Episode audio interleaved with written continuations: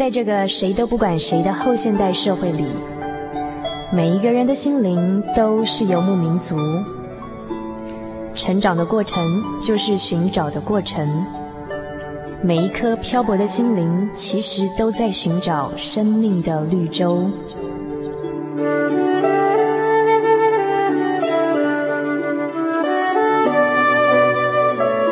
行走在这个城市的荒漠里，你也许想邂逅一群与你一样的心灵的游牧民族，交换过往的孤寂，探索永恒的方向。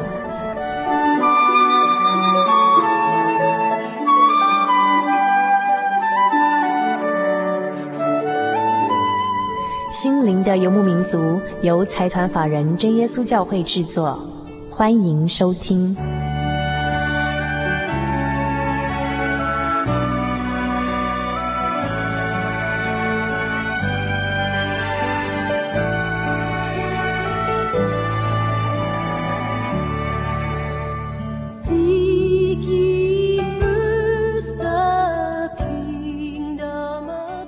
收听的是心灵的游牧民族，我是佩芝。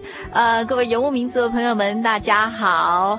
时间过得真快，转眼之间又是过完年之后的第一个礼拜了。不晓得在这一个礼拜之中，所有开工或是开学的朋友们还顺利吗？在我们今天为大家准备的节目之前呢，呃，照例想要点播一首歌曲给所有的听众朋友们。这首歌叫做《把主耶稣放在你的每一天的生活里》，而我想要把这首歌在一年最刚开始的时候呢，送给所有的听众朋友们。那这首歌的主意思就是说呢，呃，把主耶稣放在你每一天的生活里，不是只有星期天或者星期三哦，应该是在星期天跟星期三之中的每一天，也就是一个礼拜的每一天，才会变成你最好的朋友。在一年的开始。把这首歌送给所有的听众朋友们，把主耶稣放在你每一天的生活里。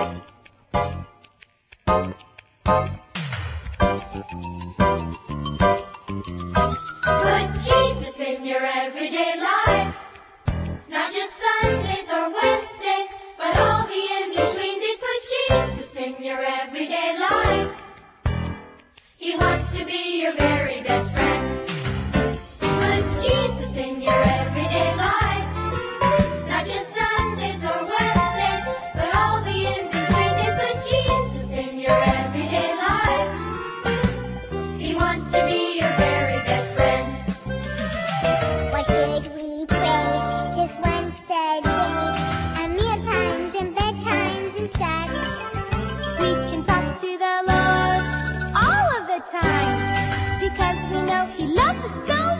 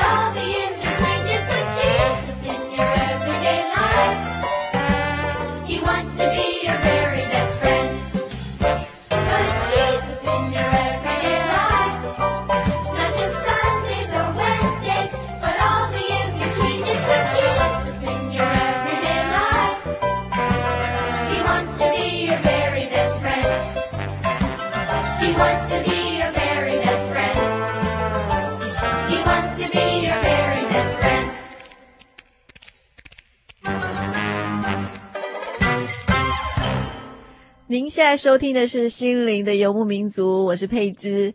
呃，今天非常高兴，我们外景小组来到桃园这个地方，呃，来跟一位非常年轻的传道者见面。我们先请这位传道跟大家打一声招呼。各位听众，大家好，我是谢宏俊传道。啊，非常高兴今天能够在空中与各位啊会面。如果听众朋友们是这个节目的忠实听众的话，我相信大家会有点印象，在大概一年多以前，是不是传道曾经上节目跟大家谈星座？呃。呃，根据我对传道的认识，哈，传道是一位目前是一位非常年轻的传道。那他担任传道就两年的时间。那传道在我们的心目中一直是一个非常关心生命。那我们今天很高兴哈，在空中跟大家谈一谈如何追求幸福。那至于如何追求幸福哦，我就想到圣经中有一个小小的故事哈，就是有一次啊，主耶稣带着一些门徒到了山上。那大家都坐下来以后呢，主耶稣就谈到一个追求幸福的方法。我们知道哈，追求幸福一直是现代人最大的希望哈，大家都千方百计很想要来追求幸福。那会有的一些人呢，他们去看书啊，想说看一些 EQ 的书，从书上得到答案，或者是参加一些成长团体啊。呃，那我们今天呢，想要请传道以一种特别的角度，就是我们从圣经上来看，呃，圣经上有没有什么方法教导我们去追求幸福？在圣经里面，主耶稣谈到追求幸福的八个途径，也就是说，我们生活中的八种啊、价值。那这些啊、这种八八种啊、途径，可以给我们现代人一个很好的一个思考。那我们现在就迫不及待想要来知道这八种途径是哪八种。呃，我现在把它说出来哈。第一种呢就是虚心，然后第二个呢就是哀痛，第三个呢是温柔，那再来是饥渴慕义。饥渴慕义，然后再来是连续，再来是清新，再来是和睦，再来是为义受逼迫，为义受逼迫，一共有这八种途径。那这八个追求幸福的途径，这个这八个方法呢，可以带来八个福分。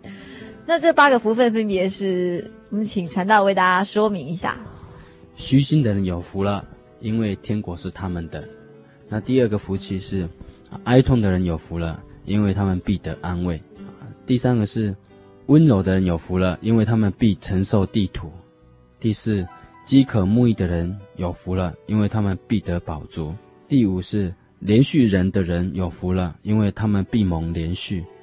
第六，清心的人有福了，因为他们必得见神。第七，使人和睦的人有福了，因为他们必称为神的儿子。第八。为义受逼迫的人有福了，因为天国是他们的。啊，我们在这里看到主耶稣所讲的这八种啊追求幸福的途径，以及八种幸福的结果，我们分别可以来做一个了解。像第一幅，他讲到虚心的人有福了，因为天国是他们的。啊，天国到底在哪里呢？在圣经里面，啊，主耶稣谈到天国，可以说有两种含义。第一个是指的。未来的我们将来要进入天国，可是天国也有第二个含义，是属于现在的，就是我们现在人生的生活当中，我们就可以去体会，天国就在我们的心里，天国是快乐的，我们现在的生活就可以变成是一种快乐的生活。可是要如何追求真正的快乐呢？而不是短暂的快乐，真正的快乐是什么呢？啊，就是第一幅告诉我们的，虚心的人有福了。什么叫虚心啊？我们可以谈谈，就是感受到自己心灵的缺乏。就像苏格拉底讲过一句话，他说：“我唯一知道的一件事情，就是我一无所知。”为什么苏格拉底成为一个有智慧的人？是因为他常常去问别人许多的事情，因为他很虚心，所以他才后来成为一个啊，我们所谓的世界三大啊圣者啊，很有智慧的人。那当我们学习到。啊，新的事物我们有所认知的时候，我们就感觉到快乐，那就是一种好像是天国就在我们的心里一样。这就是虚心最基本的一个含义。常常刚刚提到哈，天国有两个含义，其中有一个对对我们现代人最受用，就是一种平静安稳的力量，就好像天国住在你心中一样。那刚刚传道提到，就是说，呃，虚心啊，虚心，你才能把自己完全的把自己倒空了，好像这个水瓶。把里面的水都倒空了，你才能够装新的水进来。那往往我们人自满自足，我们以为自己拥有很多的东西了，我们自己知道很多的东西了，所以那个时候我们的心里啊，既然是填满了啊，很已经填满了，我们就无法再装新的东西进来，很自然的啊，我们的耳朵也会关闭，比如说，当我们听到别人所讲的一些话，好，我们就用自己的成见、很主观去判断它。我们心里就是已经有一个成见，然后就是填满了你的内心，我们的耳朵就会关闭，我们听不进别人对我们的一些建议，我们也无法再去看一些我们啊，无法再去看到一些新奇的东西，因为我们已经习惯于这个既有的这些事实啊，我们已经被我们的成见所蒙蔽住了。啊这就是所谓的虚心啊，要倒空自己，让自己有很多的空间，可以再装新的东西进来，那才是一种不断的成长跟学习啊！啊，现在我们很重视终身学习啊，这个理念有所谓的社区大学啊，有所谓的推广教育。为什么我们现在啊，整个社会上大家要推动这样的一种终身学习的理念？啊，就是因为我们要不断的学习，那一个虚心的人，他才能够不断的学习，啊，这样才是一种成长。啊的第一步了，知道自己的缺乏，才知道怎么去追求。如果自己觉得已经满足了，他哪里会追求呢？他就会停顿在啊，停顿在一个固定的地方。啊，就是说虚心告诉我们的啊，第一个重要点地方。所以就是说，当一个人他虚心的时候，他是能够不断的归零，然后不断的再从零开始学习，然后因此而从学习中得到更多的快乐，就是呃，他生命更丰富。但是我同时又有一个疑问哈，我们现在就是，呃，我们不不论是在学校求学，或者是说我们在社会上工作，我们常常会要求自己，希望自己是一个有自信的人。就是站，当你站在别人面前，你必须要有信心，或者你你在读书或者在工作的时候，你必须要有信心，你才能够把事情做好。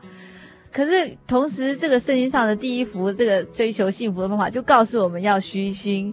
一个有信心的人跟他虚心，会不会带来冲突？其实这两个没有冲突，反而是相辅相成。一个自信的人，他才能够有能够谦卑啊、承担了自己无知的啊、这个部分，能够去承承认自己啊、的软弱。因为他基本上他是自信的人，他才能够去承认这样的软弱。反而过来说，一个没有自信的人，一个自卑的人，他会试图要去掩饰自己的这样的软弱啊、好像。啊，打肿脸充胖子啊！啊，明明自己是没有，可是他装着自己有。那为什么他要伪装呢？因为他没有自信，因为他有自卑感，所以他必须伪装自己是有的。啊，伪装自己是知道的。那这样的伪装，就是因为他缺乏自信。那反过来讲，一个真正有自信的人，他才能够表现出谦虚的态度，他能够去求问、寻求帮助，而不会因为他寻求帮助而降低了自己的价值，损害了自己的面子。因为他可以承担自己这样的软弱，所以这是反而是一个有自信的人才能够真的做到谦虚的态度。这样我们以前常说一个比喻嘛，好像一个稻穗啊结满了以后啊，过啊它才会啊垂下来。这是一个真的内在充实的人呢、啊，一个有自信的人，他才会懂得谦卑。啊，反而是那种半半吊子啊、半筒子啊、啊半拼处啊，就会响叮当啊，因为表面看起来他好像很懂啊。实际上，他内心是一种虚心的，嗯，一个心虚，不是虚心，哎，这个时候是心虚的，不是虚心，哎，因为他很心很虚，啊，所以他外表要要掩饰的自己是很懂的，自己要外表是很很坚强的样子给人家啊，才不会啊被人家看不起。实际上，他是因为心虚的结果。那我们谈的是虚心，而不是心虚。一个真的虚心的人，他因为他有一份自信，所以他才能够虚心，才能够去勇于。能够去承认、承担自己的软弱，而能够去寻求别人的帮助。所以我们说啊，虚心的人有福了，因为天国是他们的。因为一个虚心的人，他的心里必然是坦荡荡的。那如果天国住在他心中的话，就自然享受一些平静安稳。另外，好，我们每天的生活里面常常会不小心犯到一些错误，就是其实人要犯罪是犯错，实在是很难避免哈。但是，嗯、呃，有时候人哈会很难很难承认自己的错误。明明错了，明明已经错了，还死不认错，还一定要跟你争辩到底啊！我们说话，这个人真的很不虚心啊。对。所以实际上虚心也包含了一种能够去勇于承认自己的错误跟失败，然后勇敢的说一句说啊我错了，能够说这句话，反而你会得到别人的原谅跟尊敬。然后一个。啊，死不认错，然后强辩到底，能一直为自己的行为去啊合理化，然后找借口的人呢，反而我们不能够原谅他，啊，反而会唾弃他。比如说一个强暴犯，啊，他在法庭上常常会辩解说，谁叫那个女孩子穿得那么暴露啊，所以呢引起我的欲望，我就强暴她。实际上这个强暴犯自己的无法克制自己的的欲望，是自己要去承担的错误，可他却不愿意承认，反而就把这个责任都推卸给别人，啊，为自己的行为去合理化、找借口，那就是一种不能够虚心。那这样人反而我们不能尊。反而不会唾弃他，所以主耶稣所说的这个虚心的价值呢，是非常宝贵的，会让我们感，让我们真的去勇于面对自己的错误的时候，我们去承认我们的错误，这种虚心的表现，反而会得到人的尊敬啊！啊，就像有一个故事啊，在二次大战当中啊啊，有有一艘战舰啊，他们航行在啊海上啊，遇到了浓雾，那么因为看不清楚前面方的啊。东西，然后突然呢，发现前面有个灯光照射过来啊，然后这个站长啊，那个舰长呢，啊，他就啊打信号通知对方啊，说我这里是啊战舰啊，请对方的船只呢啊转移方向。好，那对方也打过信号说说，呃啊不行不行，请你们转移方向啊。哇，这个舰长啊，第二次又打信号去，我我是上校舰长啊，那。你的阶级是什么阶级？对方呢打过信号说：“报告上校，我是二等兵。”然后这个舰长啊知道以后更生气了：“你是二等兵，竟然不听啊我这个上校指挥官的命令啊，我要把你送军法审判。”就对方又打过信号过来说：“报告舰长，我这里是灯塔。”对不起，所以你赶快转移方向。有时候我们会啊、以为说啊，官大学问大，以为自己的啊有什么样的学历啊，以为什么样的身份，有什么样的地位背景啊，就我们以为自己是有有什么东西，实际上我们却看不清你的状况啊，而蒙蔽的啊，看不到自己的盲点啊。所以这个故事给我们一种引启发，就是说，虚心的人反而他能够去真的去了解这个状况，而不会用自己的成见。啊，或者蒙蔽于自己的过一些背景啊，然后能够真的看清楚状况而就这个状况而去处理，这样才是真正的智慧啊。所以就是说的虚心的价值，就是让我们在这个啊学习的过程啊，能够去接纳自己的软弱，能够去承担自己的错误，还能够去请求帮助，然后啊看清楚状况，让我们在在啊。不断的人生的过程当中，一直在追求成长，啊，提升我们人生的境界。所以你你在每一次的提升你的境界的时候，你感觉到你在成长，你就会有快乐。这种快乐就是天国啊！所以天国就在你的心里。你觉得你每天你都有所成长的时候，你每天虚心的去学习，你每天有所成长，你每天觉得说天国就在你心里，就是觉得说的幸福的啊，幸福的途径啊。所以我们说，虚心的人有福了，因为天国是他们的。一个真正虚心的人呢，天国就在他心里，他是真正想到一享受到一种平静安稳的力量。那我们先来先欣赏一首歌。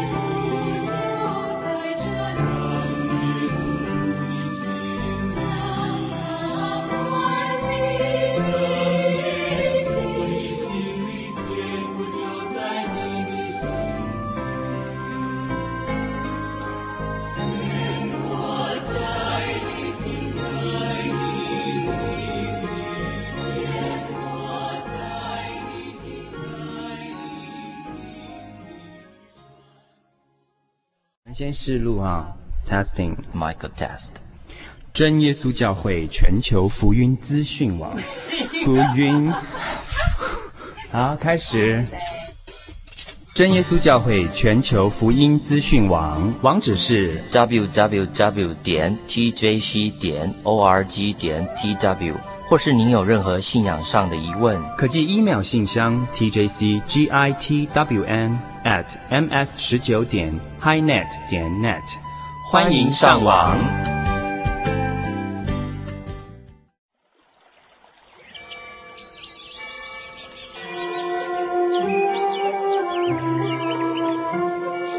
在这个地方，您可以找到生命的平安。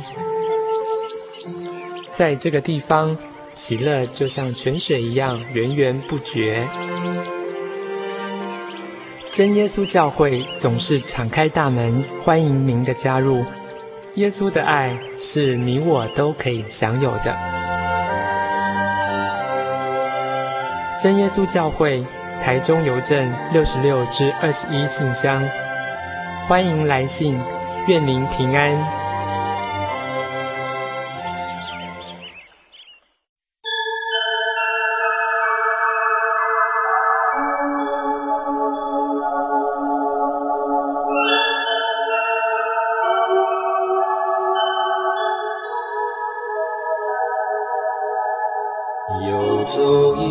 山水，寻获心之甘泉。满溢心灵喜悦，尽在游牧草原。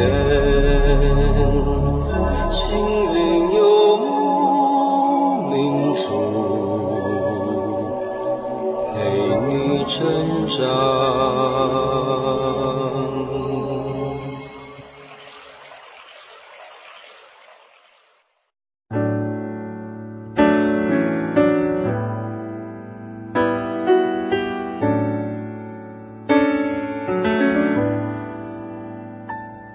现在收听的是《心灵的游牧民族》，我是佩芝。那我们刚刚已经谈到虚心的人有福了，因为天国是他们的。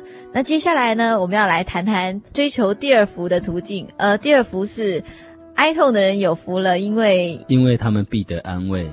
好，呃，其实我每次看到这一节，我常常觉得有个疑问：哀痛明明是一种不舒服的感受，可是为什么说哀痛却是一种福气呢？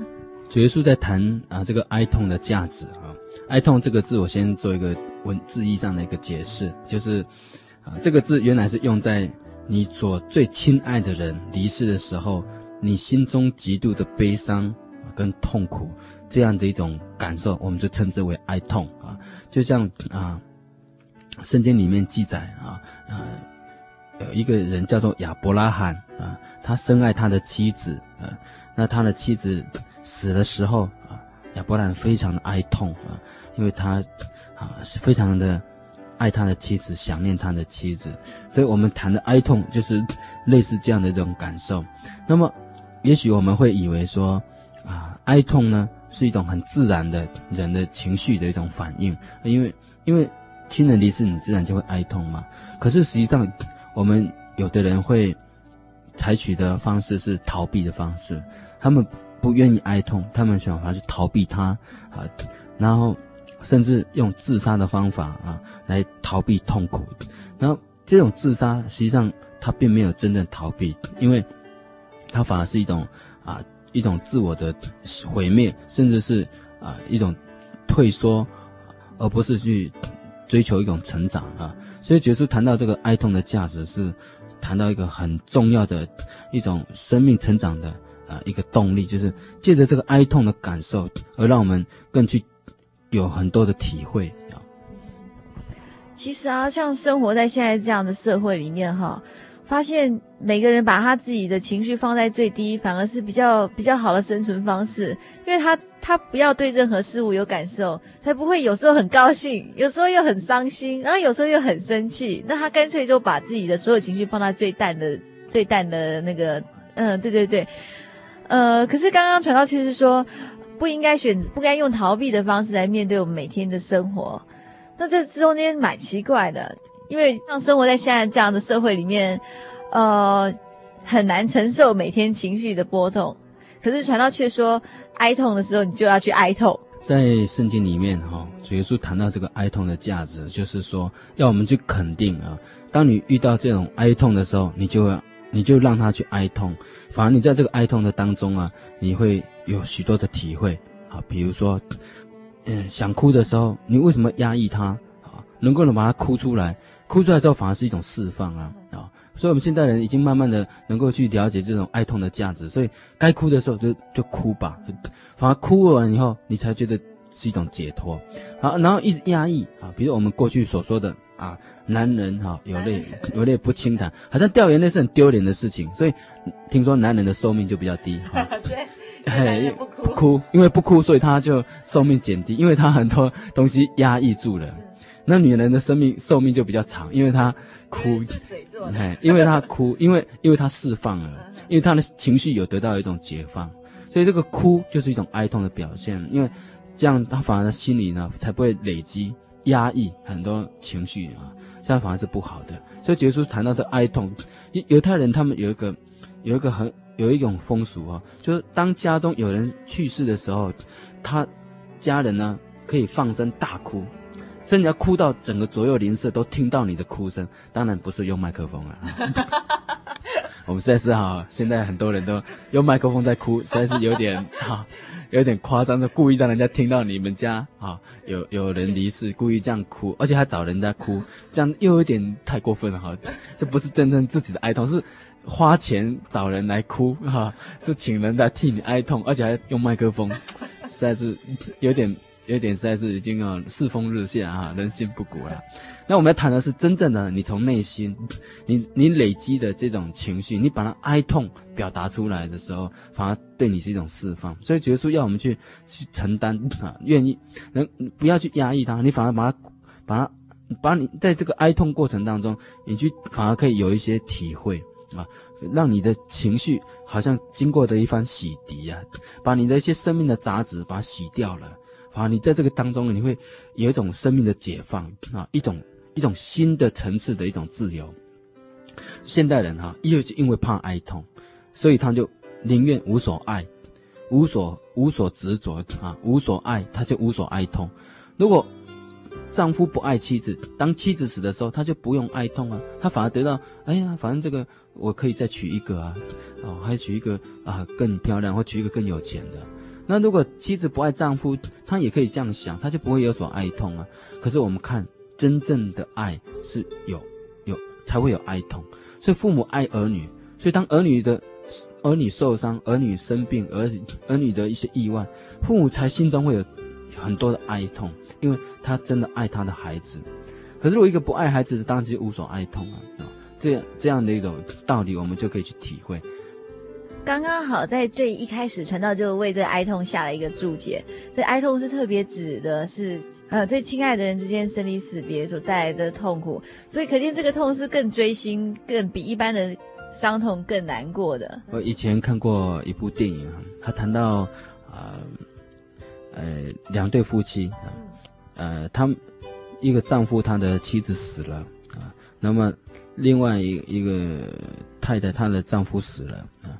那么他们原来自己的婚姻都非常的美满幸福，他们非常深爱的对方，所以当他的他们的另一半去世以后，他把所有的遗物、所有的啊、他的使用的东西哈呃都收藏在一个箱子里面，那么他们就开始过着正常的生活了，啊，他们不敢去碰触那箱那箱子里面的东西，因为他们害怕。碰到那个东西的时候，他们的哀痛啊，啊，他们他们会有无限的哀痛。可是，在这样的表面上是好像是没有事了，表面上他好像已经正常生活了，啊，可是让，实际上他们的心里仍然有一个，有有有一个，有一个东西并没有真的得到解决，就是他对对那个啊，对他的啊妻子或对他丈夫的那个那个怀念呢。啊以及甚至是一种内心的自责，或者有很多的很多的情绪，在那个时候是只是暂时压抑住而已。那你那种心中的痛、哀痛，把它压抑住而已，而而不是没有了。所以他们就把那个东西放在箱子里面。他们的人生有没有办法再重新出发呢？没有办法。所以这部电影哦，就描述说，当这啊、这个男性跟这个女性哈，当他们碰面的时候，他们能不能相爱呢？他们无法相爱，因为他们还有一个问题没有解决。所以后来他们就各自回到家里以后，就把那一箱东西拿出来。当他又重新看到他以前妻子的信，写给他的情书，他所使用的啊、最常使用的东西，以及他最心爱的，甚至他们的定情之物啊，他们的啊很多的纪念的照片，他一边看一边的流泪。当他整个看完以后，他泪水整个都流完以后，他的重新出发了，因为他已经经历了这个哀痛，这个哀痛不是一个恐惧的东西啊，反而已经在这个哀痛的过程里面，他得到了一个释放。他之后，他们能够重新面对新的生活了，他们能够去接纳。哎，可以去接纳新的人啊！后来他们啊，这这个男人的这个丈夫，呃，这个男男生啊，男人哈，就这样啊？这个男主角跟这个哎，对，这个男主角跟这个女主角呢，他们因为他们都能够在这个啊，把这个哀痛真正的超越了，因为他们真正的去经历他的哀痛以后，那个他们才有新的开始。啊，他们后来这个男女主角啊，重新又出发，所以他们能够重新接纳，然后就又开始新的一个一个婚姻生活，就是这种生命的一个历程啊。所以哀痛会给我们有积极的一个意义，给我们一个积极的价值，让我们去珍惜生命的可贵，更能够把握现在。对对，我记得上礼拜我们访问的那位欧婉珍姐妹也是，她说，当她在经历人生比较低潮的时候呢，有一天她就突然坐在床上，专心的面对着那个痛苦。后来她就发现，哎，算了吧，也没有那么苦嘛。等到她就真的苦过以后，她就超越了那个痛苦。当她专心面对着那个痛苦的时候，后来发现那个痛苦就慢慢不见了。也就是说，呃，哀痛是一个重新站起来的力量，嗯。就是哀痛，哀痛它并不是我们表面上看了总是很痛苦啊、很伤心、很灰色，而是它之中还蕴含着勇气跟希望。对，就好像啊，我看过一本书叫做啊《活出意义来》，那这本书的作者是一位心理学者，呃，一个心理学家啊，叫做弗兰克。他在二次大战当中呢，啊，因为他是犹犹太人，所以他啊被那个德军呢啊俘虏了，然后关在集中营。他在这集中营的啊生活里面呢，他几度失去了生存的希望啊，他几度几乎达到那个绝望的边缘呢，几乎要放弃生存了啊，因为他看到他的啊伙伴呢被送入毒气室啊，他的伙伴可能因为体力不支啊而倒闭了。那在这个过过程当中，他他在经历那种哀痛的时候，他发现他发现的那种哀痛当中。反而给他的一种生存的希望跟勇气。那当他在从这个集中营的经验里面啊走出来的时候，他发现人人的人的人的这种内在的潜力呢是很大的啊。人在几乎绝望的地步，仍然你有希望。那个希望就是你对生命的一种肯定啊。所以这个弗兰克他的集中营的经验呢，反而可以让我们去体会到。啊，哀痛的一个积极的价值啊！啊，这本书啊，我们读者呃听众也可以去啊书局去找一找，这本书很值得你啊看一再再看，我已经看过三次了。叫什么书名？他在活出意义来哦，是光启出版社啊所出版的一本书。所以我们说哈，哀痛的人有福了，因为他们必必受安慰。所以这个哀痛的价值哈，并不是我们表面上看的那样负面，其实它蕴含着。更是背面有正面的意义。那我们今天非常高兴呢，在节目中能提到两个追求幸福的途径，两个追求幸福的方法，分别是一个是虚心，那我们就说虚心的人有福了，因为他天国是他们的。那第二个呢是哀痛，哀痛的人有福了，因为他们必必受安慰。那我们今天非常高兴呢，在节目中能请到谢传道来跟大家分享一个追求幸福的方法。那下一周我们还会再继续来谈另外几点追求幸福的方法。我们今天非常高兴谢传道来节目中跟大家分享这么许多，那么，谢谢谢传道。不客气，我也很高兴跟大家一起分享生命的喜悦啊，生活的价值啊，谢谢大家。